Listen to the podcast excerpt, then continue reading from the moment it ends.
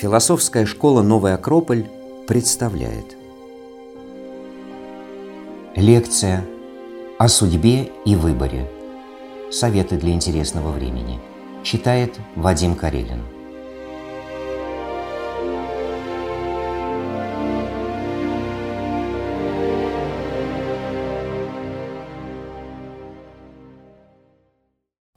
Вечер, дорогие друзья. Меня зовут Вадим Карелин. Я руковожу философской школой «Новый Акрополь» в Волгограде.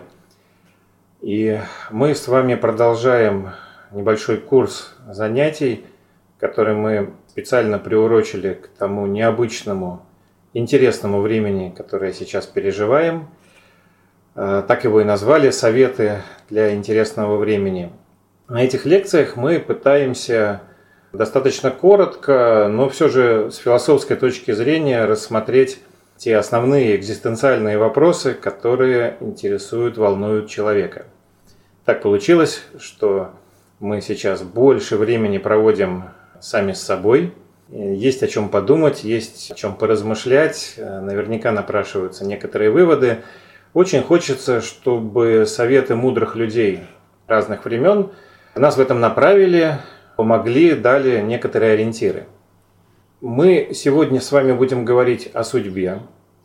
Прежде чем я начну, я хочу сказать, что вначале у всех выключены микрофоны и выключен чат, чтобы мы лишними звуками не помешали друг другу.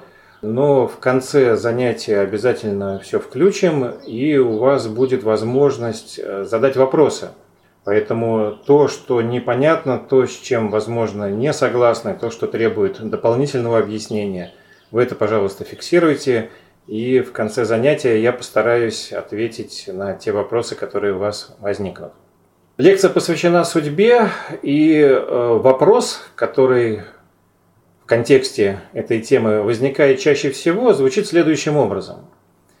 Как в моей жизни связаны предопределенность и свобода моего выбора. Ведь э, как каждый человек, наверное, я замечаю, что в моей жизни есть события, которые явно не случайны, которые происходят закономерно по какому-то вполне определенному стечению обстоятельств. И это наводит меня на размышления о том, что какую-то часть моей жизни занимает – предопределенность. Не то, что я решаю, а то, что решено за меня. С другой стороны, я не могу смириться с тем, что моя жизнь вся детерминирована, определена. Я не могу согласиться с тем, что я не имею свободы выбора, иначе моя жизнь теряет смысл, я не могу быть марионеткой. И мне очень хочется понять, мне очень важно понять, в чем я свободен. Я чувствую, что я свободен, но мне надо очень точно знать, в чем. И, э, по сути дела, вопрос, э, касающийся судьбы, это вопрос определенного баланса.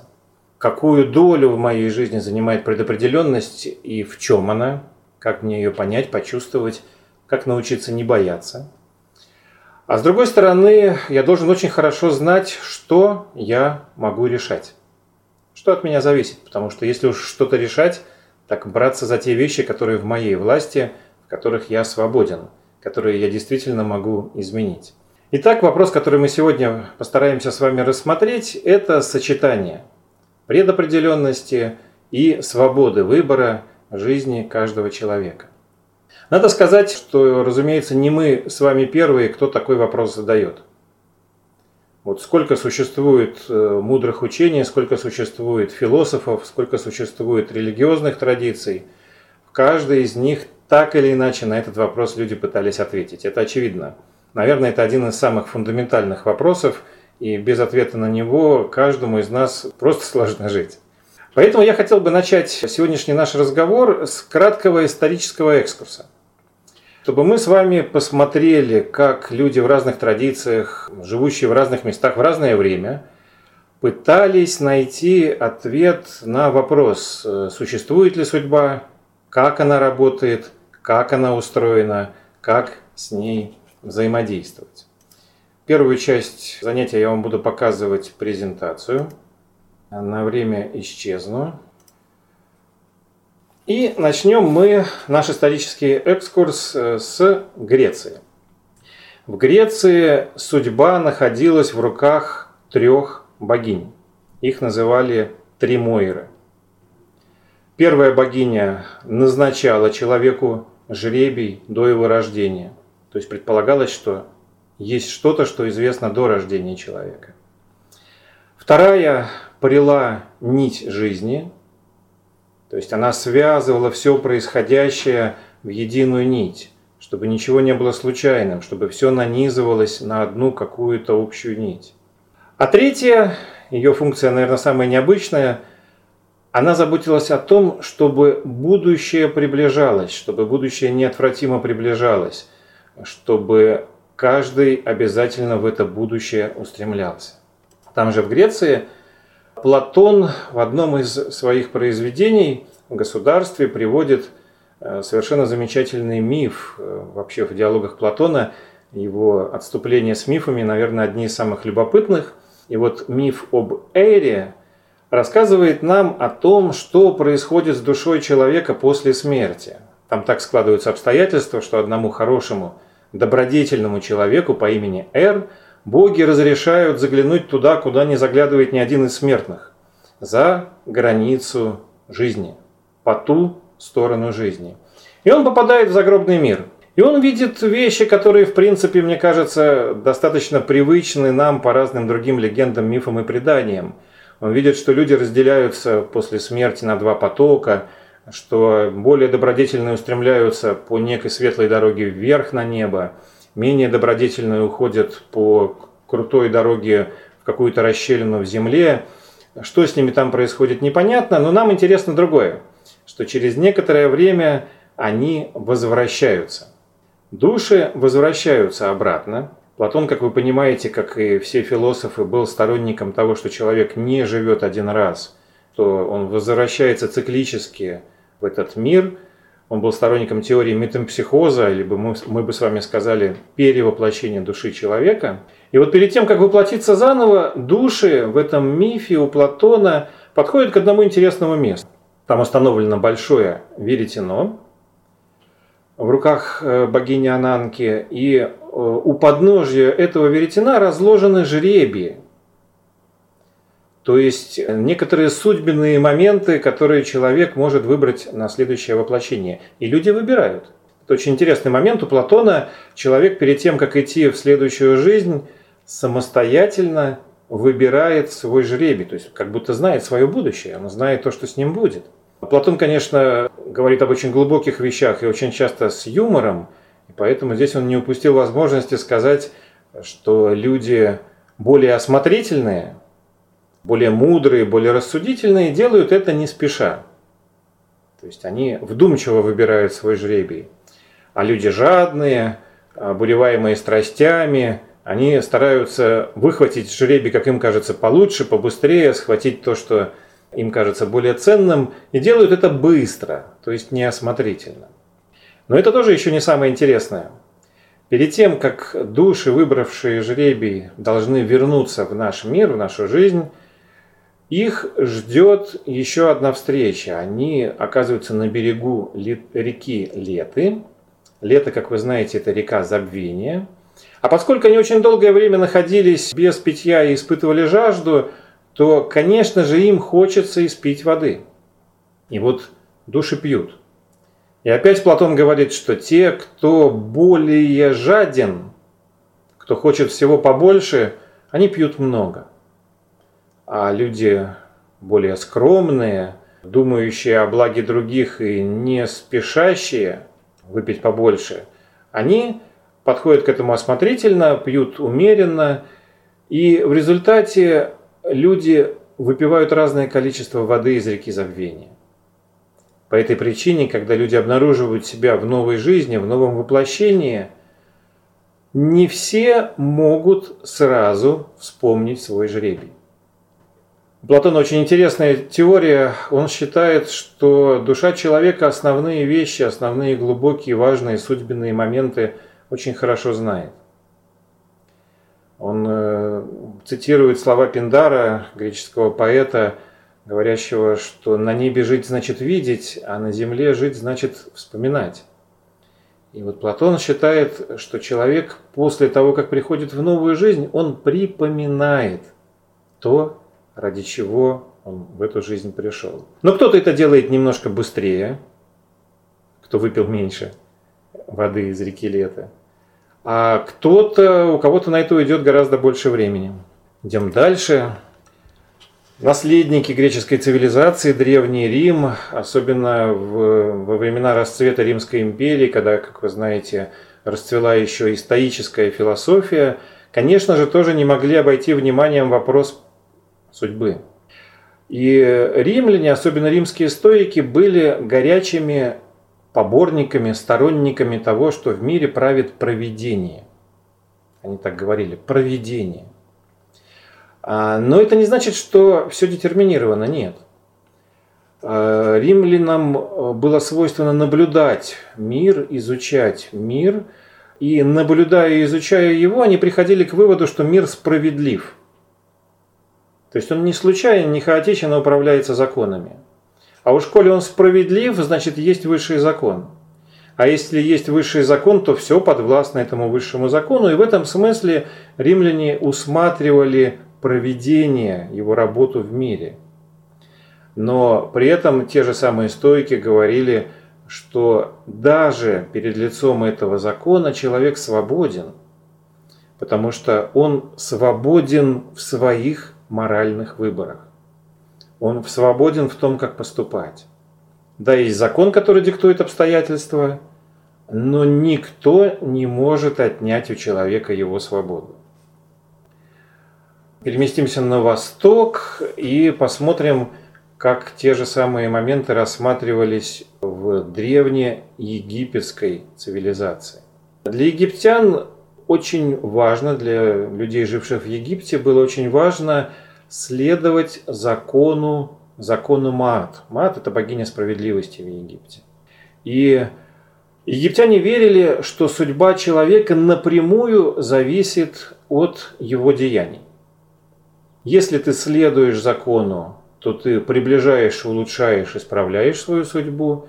Если ты нарушаешь универсальный закон, то ты, соответственно, усложняешь свою собственную жизнь.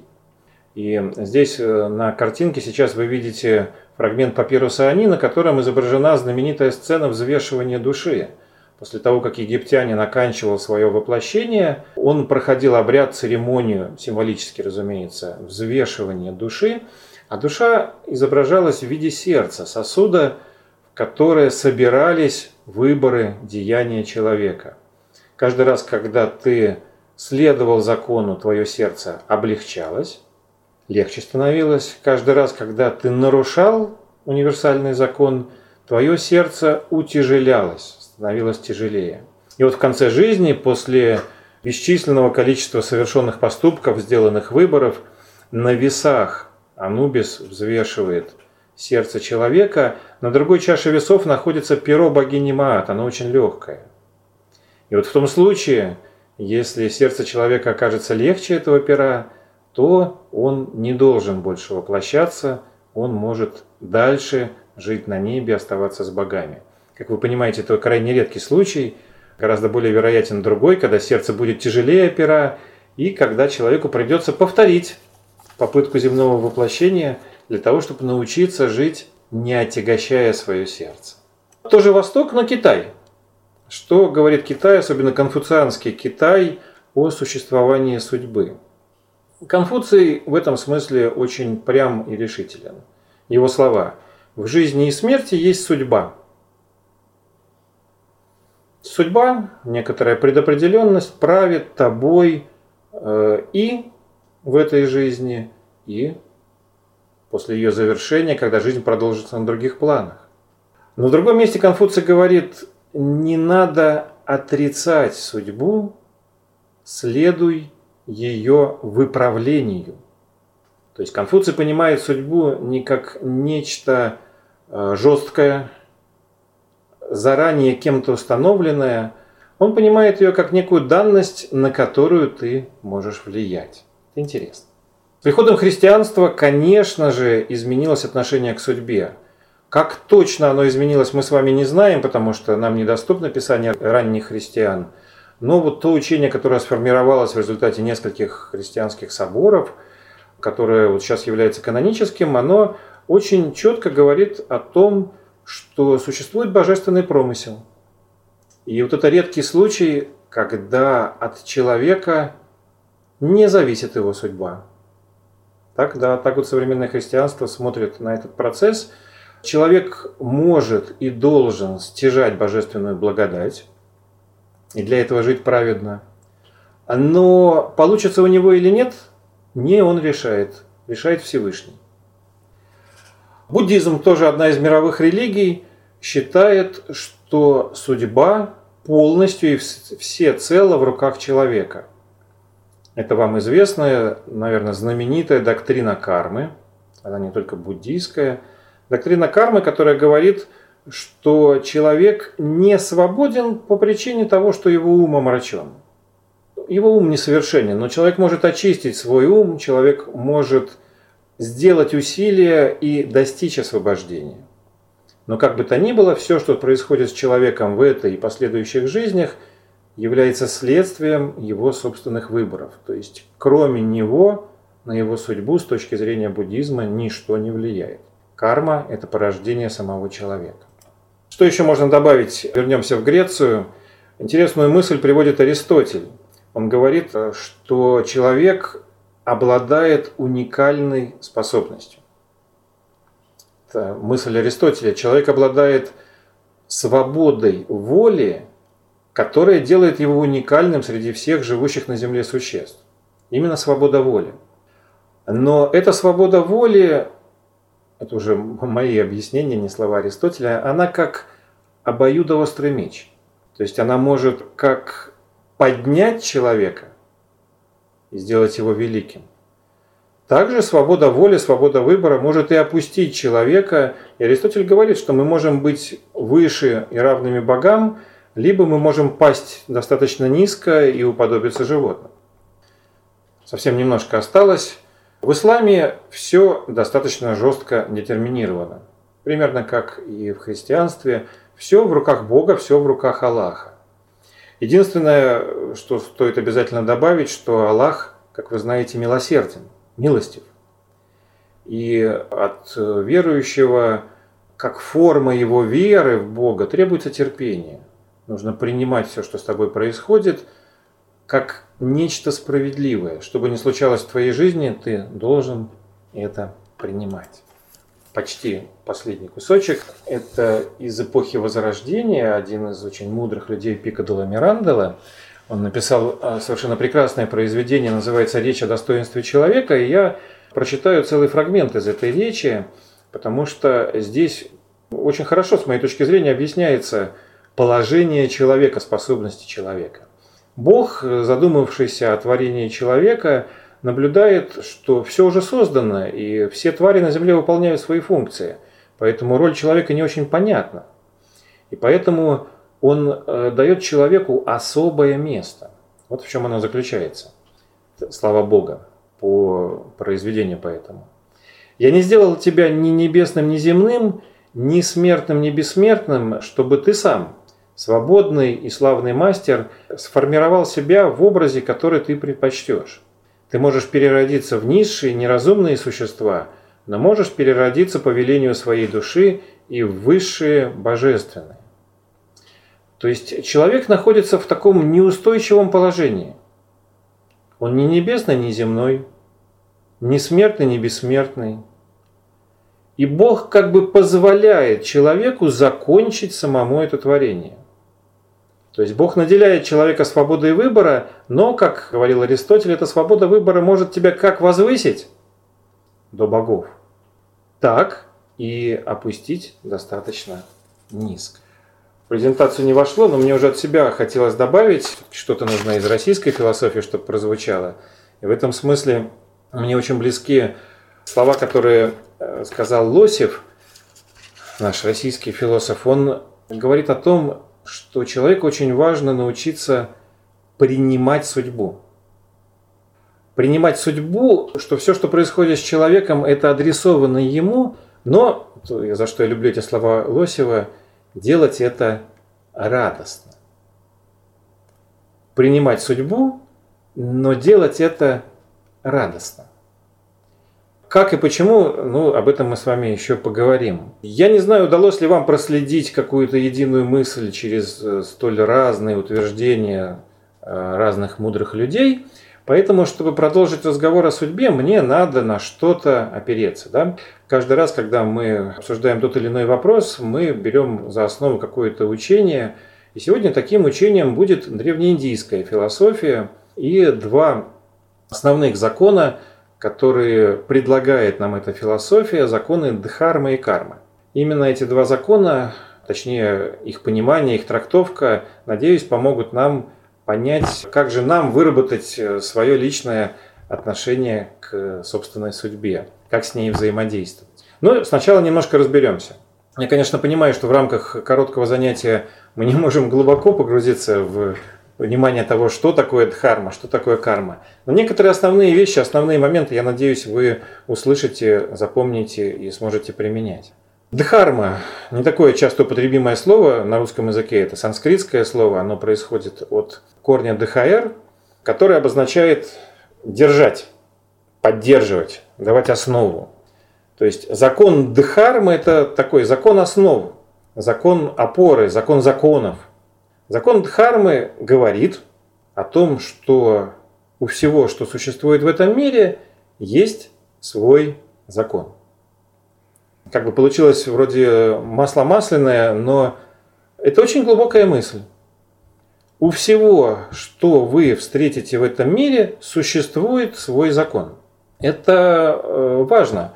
Лучше всего, конечно, на примере разбираться. У меня есть стакан, и даже у стакана есть закон. Это несложно понять, потому что закон стакана проявляется в том, для чего был сделан этот стакан. Стакан предназначен для того, чтобы из него пить. Кто его для этого предназначил? Я, человек. Не я конкретно, а человек в принципе. Можно ли стакану следовать другому закону? Можно ли стаканом забивать гвозди? Можно. Но с большой вероятностью он разобьется. Можно ли э, на стакане переплыть реку? Сложнее вряд ли. Не думайте, что я случайно привожу такие смешные примеры. Мне важно, чтобы мы через это поняли, что то, что для чего-то предназначено, должно служить этому. То есть, если стакан предназначен для того, чтобы из него пили, то лучше всего из него пить. Если он будет выполнять свое предназначение, с ним все будет хорошо, его судьба сложится счастливо. Если он не будет выполнять свое предназначение, например, вдруг он треснет, то я его выброшу, он не будет нужен. Если он будет плохо выполнять свое предназначение, то я им буду редко пользоваться. И здесь мы приходим к первому достаточно важному выводу из закона Дхармы. Не просто все существующее имеет свой закон, оно еще должно следовать этому закону. То есть оно должно не просто оно имеет предназначение, оно должно выполнить свое предназначение. В Бхагавадгите, известном произведении древнеиндийском, Кришна Арджуне говорит напрямую и очень резко. Следуй своей дхарме. Чужая дхарма опасна. Следуй своей дхарме. Не надо следовать чужой. Вам, наверное, кажется, что применительно к стакану это не так важно. Я согласен. Это важно применительно к человеку. Потому что у человека тоже есть свое предназначение. Человек тоже для чего-то предназначен. И догадываясь или не догадываясь об этом, мы с вами пытаемся осуществить это предназначение, но мы же не знаем как. И мы начинаем стараться поступить так, как нам кажется лучше, копируя поступки и модели поведения других людей. Ну, например, я вижу, что больше всего э, зарабатывают экономисты. Я думаю, ну хорошо, вот, наверное, чтобы я стал экономистом. Или я вижу, что самые счастливые люди живут в Индии. И думаю, ну, наверное, надо поехать в Индию, буду счастливым. или какие-то еще другие подобные смешные вещи. Но каждый человек, особенно ставший счастливым, это человек, который выполняет свое предназначение, он поэтому и счастлив. Но это же его предназначение. Далеко не факт, что если я буду повторять его жизнь, то я буду счастлив. И наоборот, я буду счастлив, если я выполню свое предназначение. Не ваше, не ваше, а именно свое. Вот это очень важный момент. Мне не нужно стремиться копировать чью-то судьбу. Мне не нужно стремиться быть похожим на кого-то. Я могу брать опыт, я могу брать какие-то лайфхаки, жизненные примеры, использовать их, но я должен найти свой путь. Владимир Семенович Высоцкий в одной из песен поет, что колея это только моя, выбирайтесь своей колеей. Есть у него такая песня. Я должен в жизни проложить свою колею. А Дайсака Икеду, японский философ современный, говорит, что каждого из вас в этой жизни ждет миссия, посильная только вам. Каждого из вас ждет миссия, посильная только вам. То есть только вы сможете ее выполнить, никто другой за вас это не сделает. И это именно ваша миссия. То есть это, если вспоминаете то, о чем говорили чуть раньше, это тот жребий, который ваша душа выбрала раньше. Он где-то ждет, но он только ваш. Еще один момент, касающийся дхармы. Тоже важно. Если вернуться к моему любимому стакану и задаться вопросом, знает ли стакан о том предназначении, которое у него есть. Разумеется, каждый из вас ответит, что нет. Но не спешите с выводом, почему он его не знает. Первая мысль, конечно, которая приходит в голову, что стакан не знает о своем предназначении, потому что у него просто нет мозгов. Да, я согласен, это так, но с философской точки зрения вопрос еще глубже. Здесь важно, что появилось раньше. Стакан или его предназначение. Раньше появилось предназначение. Сначала мне стал необходим стакан, потом я его сделал. И вот это вот с точки зрения закона Дхармы очень и очень важный вывод. Предназначение Дхарма всего существующего предшествует самому объекту или явлению. То есть предназначение стакана появляется раньше стакана, а предназначение человека появляется раньше человека. И по этой причине я не знаю свое предназначение. Оно больше меня. Оно шире меня. Именно поэтому я не могу его понять. Я не могу понять свое предназначение, потому что оно больше меня. Но так же, как и стакан, я могу его выполнить. И вот это очень интересный момент. Нам иногда кажется, что, в общем-то, где-то мы даже и нашли свое предназначение. Мы проводим параллели между предназначением, например, и работой, предназначением и счастливой комфортной жизнью. Но кто знает? Возможно, предназначение гораздо шире и глубже, чем просто моя специальность. Предназначение – это то, для чего я был отправлен в эту жизнь. И, скорее всего, вся моя жизнь уйдет на его выполнение. Но, тем не менее, вопрос остается – а что же мне делать, чтобы стать счастливым, если я свое предназначение не знаю? Ведь я же хочу его найти. Прежде чем мы пойдем дальше, я еще одну важную вещь скажу. Что касается дхармы и предназначения, очень важно научиться правильно задавать вопрос. Когда мы с вами размышляем о собственном предназначении – мы очень часто в это слово вкладываем бессознательно мысли о том, что нам предназначено в этой жизни.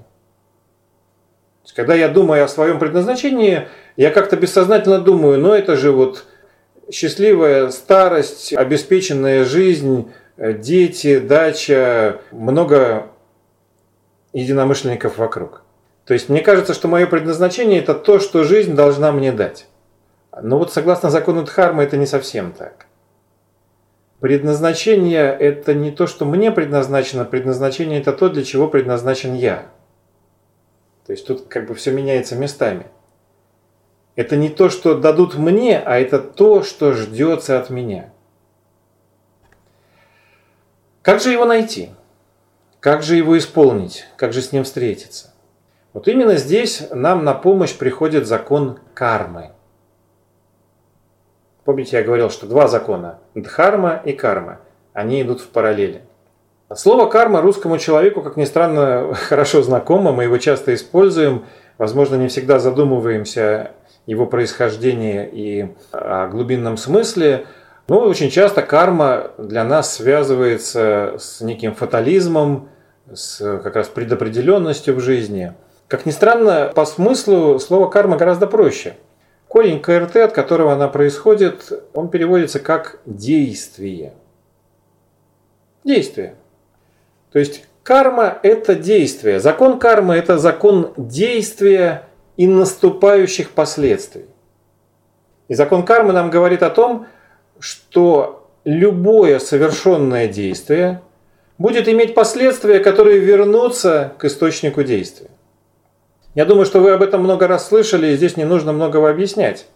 Закон акции и реакции, закон причины и следствия – физике это третий закон Ньютона. В жизни мы с этим сталкиваемся постоянно.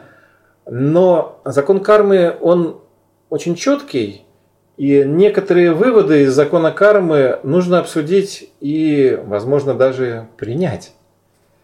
Потому что э, с чем-то мы можем согласиться, а с чем-то, возможно, не сразу получится согласиться. Например, согласно закону кармы, все, что происходит со мной, является результатом моих выборов. То есть, смотрите, простая логическая связь. Если все, что я делаю, приводит к последствиям, которые вернутся ко мне, и ни к кому больше, а закон действует во все времена, во всех моих воплощениях, как вы понимаете, закон кармы рассматривается не для одной жизни, а для многих воплощений человека. Значит, то, что происходит со мной сегодня, является результатом моих же действий, но раньше, в этой или предыдущих жизнях. То есть, мои способности, мое окружение, социальная среда, в которой я нахожусь, мое благосостояние – даже политическая система, в которой я живу, все это является заслугой не кого-то, а только я привел себя к тому, чтобы оказаться в этих условиях. Эти условия созданы мною. Вот здесь очень интересный момент. По моим наблюдениям, все готовы согласиться с тем, что если ты что-то сделаешь, то ты обязательно получишь от Вселенной ответ. Это как бы вот очевидно. А в обратную сторону немножко сложнее думать, что все ответы, которые ты сейчас получаешь, это, собственно, ответы Вселенной на твои предыдущие дела. Вы знаете, для меня, для меня лично закон кармы лучше всего сформулирован в одном из посланий апостола Павла, когда он пишет, что Бог поругаем не бывает. Потому что что посеет человек, то он и пожнет. Что посеешь, то и пожнешь. Это стало мемом, это стало всем известной фразой. Наверное, все с этим согласны. Но давайте мы немножко с этой фразой поиграем. Русский человек, мне кажется, у него душа сельскохозяйственная, он любит размышлять о том, что и как растет. Представьте себя вот таким дачником, который на природе у себя на участке ранним утром выходит, осматривает свой огород и размышляет. А почему у меня здесь крапива растет? А откуда здесь морковка? А почему здесь вишни, а не апельсины? Почему сорняки? Я думаю, что соседи, которые смотрят через забор на этого человека, они очень сильно удивляются, потому что он выглядит странным. Ну как, почему у тебя здесь морковка? Ты ее посадил, вот она выросла. Почему у тебя здесь сорняки? Ну потому что ты не заботился, не пропалывал, вот сорняки и выросли. Чему удивляться? Но когда мы также вот рано утром или в какой-то из сложных моментов жизни окидываем взором свое собственное существование, начинаем размышлять, ну почему я такой бедный? Или ну почему со мной никто не дружит? Или «Ну, почему в моей жизни ничего не меняется? то очень часто возникает желание найти виновного. Бедный я, потому что президент плохой, не дружат со мной, потому что люди не очень. Ничего не меняется, потому что вот никто мне не помогает меняться. Вы понимаете, что это странно.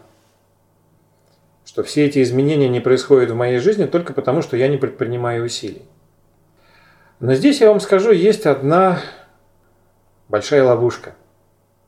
Вот со всем, что я сейчас говорил, мне кажется, согласиться достаточно просто. Это очевидные логические вещи, они вытекают из очень простых умозаключений. Однако, даже хорошо понимая закон кармы, мы с вами, я в том числе, очень часто совершаем одну естественную ошибку. Мы когда сталкиваемся с проявлениями кармы, мы видим эти проявления ровно наполовину. Мы видим только одну часть работающего закона кармы. Я сейчас объясню, в чем здесь дело. То есть, вот, допустим, в моей жизни что-то случилось. Вот сейчас э, у нас пандемия, многие люди сталкиваются с тем, что, увы, они теряют работу. Представим себе, что я прихожу на работу, и мне начальник говорит, извини, друг, все, ты здесь больше не работаешь. Первая мысль, которая мне приходит в голову, я знаю про закон кармы. Господи, за что это мне? Я понимаю, что за что-то. Я понимаю, что мои какие-то прежние шаги, выборы, усилия привели к тому, что меня увольняют. Например, может быть, я недостаточно хорошо исполнял свои обязанности. Или, может быть, вообще не стоило устраиваться на эту работу. Или что-то еще. Начинаются мысли в моей голове. В чем моя ошибка? Я поворачиваюсь спиной к карме и начинаю смотреть в прошлое. Я смотрю туда, где я уже ничего не могу изменить. Я уже не могу на этой работе начать работать хорошо в прошлом. Я не могу изменить свое прошлое. Я не могу вырвать то, что я уже когда-то посадил. Но тем не менее эти грустные мысли ходят в моей голове и отравляют мою жизнь. И из-за этого я забываю про вторую половину этого закона, закона кармы если рассматривать его в сельскохозяйственном контексте. Но ведь то, что со мной произошло сейчас, да, это следствие моих выборов. Я что-то делал не так. Окей, хорошо. Но если я хочу, чтобы в моей жизни что-то было, я ведь могу это сажать.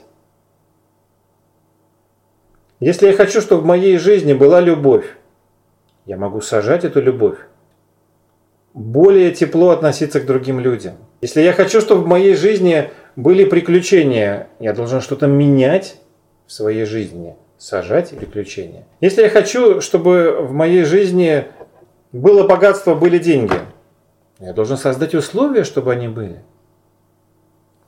Чтобы не только о серьезных вещах говорить, я э, в этот момент рассказа часто привожу исторический пример, когда мы в листе брали интервью одного буддийского учителя. После интервью он читал лекцию, не помню на какую тему было что-то заумное, но после лекции ему слушатели отправляли вопросы на бумажке. И один из вопросов, он очень хорошо подойдет к этому занятию. Один из вопросов звучал так. Он разворачивает бумажку так театрально и говорит, вот есть ли у вас, у буддистов, мантра на богатство. Зал затих, вопрос показался актуальным. Этот учитель тоже так медленно, театрально говорит, да, у нас есть такая мантра. Мы ее дважды в течение недели читаем во время такой-то и такой-то службы. Все замерли, потому что поняли, что сейчас случится что-то волшебное. Наконец-то они узнают путь к обогащению – но говорит, посмотрите, пожалуйста, какие мы бедные. А вы знаете, что буддистские монахи не имеют права владеть имуществом. И дальше он говорит э, те же самые вещи, которые обсуждаем мы сейчас с вами. Если вы хотите привлечь в свою жизнь богатство, вам надо создать для этого условия. Вам надо работать. Вам надо трудиться. Если вы будете трудиться, рано или поздно достаток и богатство придут в вашу жизнь. Я уверен, что очень многие захотят поспорить и со мной, и с этим учителем, потому что в жизни, конечно, все оказывается далеко не так просто, но с логической точки зрения он прав. Нам же сейчас что из его мысли важно? Что каждый происходящий со мной момент – это одновременно и следствие моих выборов, и возможность, и шанс. Судьба достаточно мудра, чтобы в каждый момент моей жизни подталкивать меня к осуществлению моего предназначения. Когда судьба возвращает мне последствия сделанного раньше, она это делает не хаотично. Она их возвращает так, чтобы помочь мне выполнить то, ради чего я пришел в этот мир. Поэтому все происходящие со мной события, они с одной точки зрения, безусловно, заслужены мною, но с другой стороны – это еще и возможность сделать шаг навстречу к себе, к своему счастью. И в чем я абсолютно свободен, это в том, как я буду реагировать на те знаки, на те события, на те шансы, которые посылает мне судьба. Потому что если в момент, когда судьба шлет мне определенную трудность, а судьба не шлет просто трудности, судьба всегда шлет возможности или испытания – если я буду смотреть назад и думать о том, за что это мне, то я восприму этот шанс как трудность и постараюсь от него избавиться. Если, несмотря на всю болезненность ситуации, я постараюсь понять, что это для чего-то нужно, что эта судьба помогает, подсказывает мне некое новое видение, новую возможность, шанс поступить не так, как обычно – выбрать какой-то новый способ реакции на ситуацию, то, возможно, сделав усилия, я в чем-то преодолею себя и стану ближе к своему предназначению. Мой любимый фильм об этом – это фильм «День сурка». Там, кто смотрел, вы вспомните, там главный герой как раз попал в ситуацию, когда он никак не мог сделать этот выбор.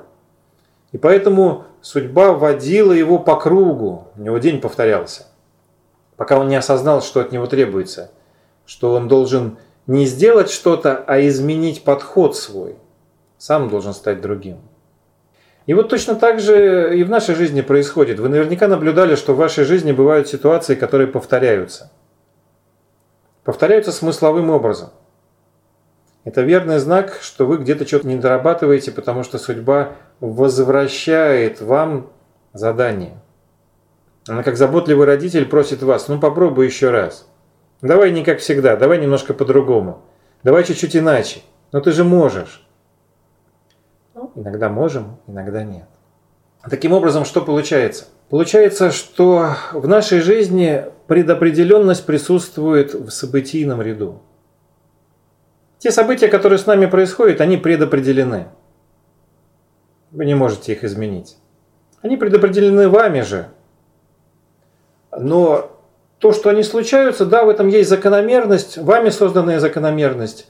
И во многом на эти события вы уже никак не повлияете. Но при этом вы абсолютно свободны в том, как вы в этих событиях себя поведете. Вы абсолютно свободны в своем моральном выборе. Вы абсолютно свободны в том, что вы будете сеять в своем судьбенном огороде. Вы можете сеять то, что вы считаете необходимым. Если вы хотите, чтобы в вашей жизни было больше красоты, сейте красоту. Если вы хотите, чтобы в вашей жизни было больше общения, создавайте общение. Если вы хотите, чтобы в вашей жизни было больше мудрости, найдите себе путь, дорогу, шанс проявлять эту мудрость. И в заключение я еще раз вернусь к презентации и покажу вам картинку, цитату одного моего любимого философа, Гёте. Вот эта цитата, она для меня очень быстро возвращает правильное понимание судьбы. Как можно узнать самого себя? Путем наблюдения? Никогда. Но лишь путем действия. Старайся выполнять свой долг, и ты сразу же узнаешь, кто ты. Но что же есть твой долг? Требование, дня. Возможно, слова Гёте не настолько очевидны сразу. Мы свое предназначение не можем понять размышлением. Мы его можем открыть только в действии. Карма, действие. Только действуя, реагируя на то, что нам посылает судьба, мы можем открыть свое предназначение. Действуя, говорит Гёте, по выполнению своего долга – то есть я должен делать то, что я должен, то, что мне предназначено. Но как же узнать, что я должен? Очень просто. Каждый день тебе приносит новые задачи. Каждый день тебе приносит новые возможности. Нужно стараться максимально хорошо проявлять себя в них. И этого достаточно для того, чтобы мы стали ближе к своему предназначению и к своей судьбе. Этого я вам искренне желаю. На этом моя часть закончена. То, что я хотел рассказать, я рассказал. Я с удовольствием отвечу на ваши вопросы. Задавайте их, пожалуйста, в чате. Чат работает. Буду потихонечку читать. Если человек сделал что-то неумышленно, нечаянно, без намерения это сделать, то как карма трактует такие действия? Если мы сейчас проживаем то, что посеяли ранее, то как работают неумышленные поступки? Прекрасный вопрос, спасибо. Он как раз отмечает тот момент, который я сам забыл. Дело в том, что карма работает не только на физическом плане. Как, возможно, вы знаете или догадываетесь, мир имеет много планов существования, они все материальны, но имеют разную плотность материи. И точно так же наши чувства и мысли материальны.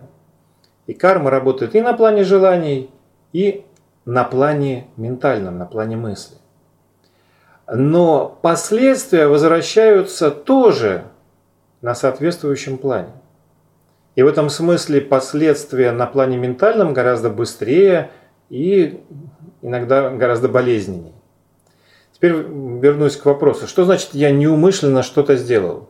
Если я шел мимо стола, задел локтем стакан и он упал, я испортил имущество.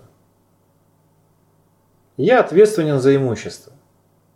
Если я шел мимо этого стола, воспылал гневом к сидящим за ним людям, схватил стакан и грохнул его об пол, то вместе с порчей имущества я создал гнев, чувство и ментальную форму, ненависть к людям.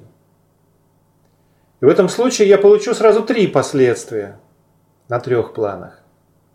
Поэтому мудрые люди говорили, что в первую очередь важнее следить за мыслями. Потому что последствия от них гораздо более тяжелые.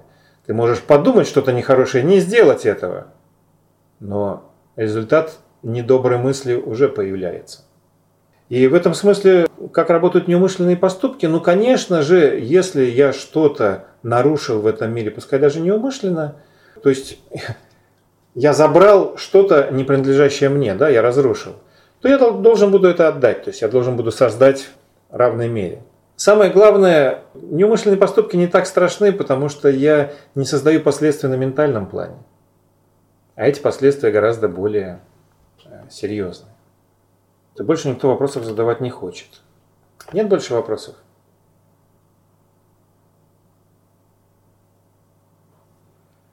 Хорошо, если вопросов нет, я от всей души желаю вам то время, в которое мы живем, использовать его очень эффективно. Появился вопрос. Не успел я попрощаться. Как бороться с раздражением?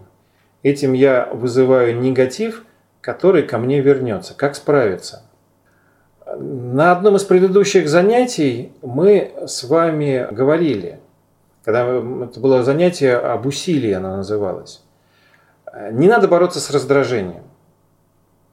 Вообще бороться с недостатками не надо. Этим вы только их усиливаете.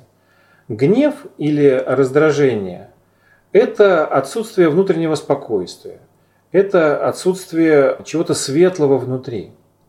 Вот мудрые люди учат, что не надо бороться с темнотой внутри себя, нужно как, стараться как можно ярче зажечь свет. Я не могу дать конкретный совет, мне надо знать человека, чтобы рекомендовать ему, как бороться с раздражением, но общий принцип такой. Когда нельзя сражаться против чего-то, надо сражаться за. Старайтесь бороться за что-то, что вам очень дорого. Старайтесь развивать то, что вам очень дорого. Старайтесь проявлять самые светлые стороны вашей натуры, и вы заметите, что вы будете меньше раздражаться. То есть раздражение уйдет само. Не завтра, не послезавтра, разумеется. Это требует времени. Но принцип такой, не надо побеждать недостатки. Они уйдут сами, если вы будете стараться проявлять лучшие в себе стороны. Как вы относитесь к вычислению предназначения по дате рождения? Это популярно сейчас. А вы знаете, я много лет занимался астрологией, и я вам могу сказать, что по дате рождения нельзя вычислить предназначение. По дате рождения а, можно определить некоторые характеристики. Ну, точно так же, как я, когда приобретаю автомобиль в автосалоне, я знаю его характеристики. Мощность двигателя, управляемость, э, тип тормозной системы и так далее. Но я не знаю, что будет с этим автомобилем. Это зависит от того, кто на него сядет. Точно так же, когда рождается человек, можно определить очень многие грани его характера, его, ну, то есть связанные с его телом, с его смертной оболочкой. Это можно сделать. Но вы не можете определить предназначение, потому что вопрос не оболочки, а вопрос того, кто живет в оболочке. Это, собственно, ваше внутреннее я, внутренний человек. Поэтому, ну, как астролог я вам скажу, что предназначение по дате рождения нельзя определить. Можно определить параметры вашего, в кавычках, носителя, вашего автомобиля. Иногда это интересно, но не особо нужно. Гораздо важнее, как себя чувствует внутренний человек, как он проживает те или иные выборы. Удачи, хорошего, продуктивного использования карантина. В последнее время мне все больше нравится мысль, э, за которую я вот сейчас всячески сражаюсь. Очень хочется, чтобы мы с вами из этого карантина вышли другими. Вышли лучше, чем зашли в него. И я надеюсь, что какие-то наши занятия вам для этого пригодятся. Удачи, всего доброго, до свидания.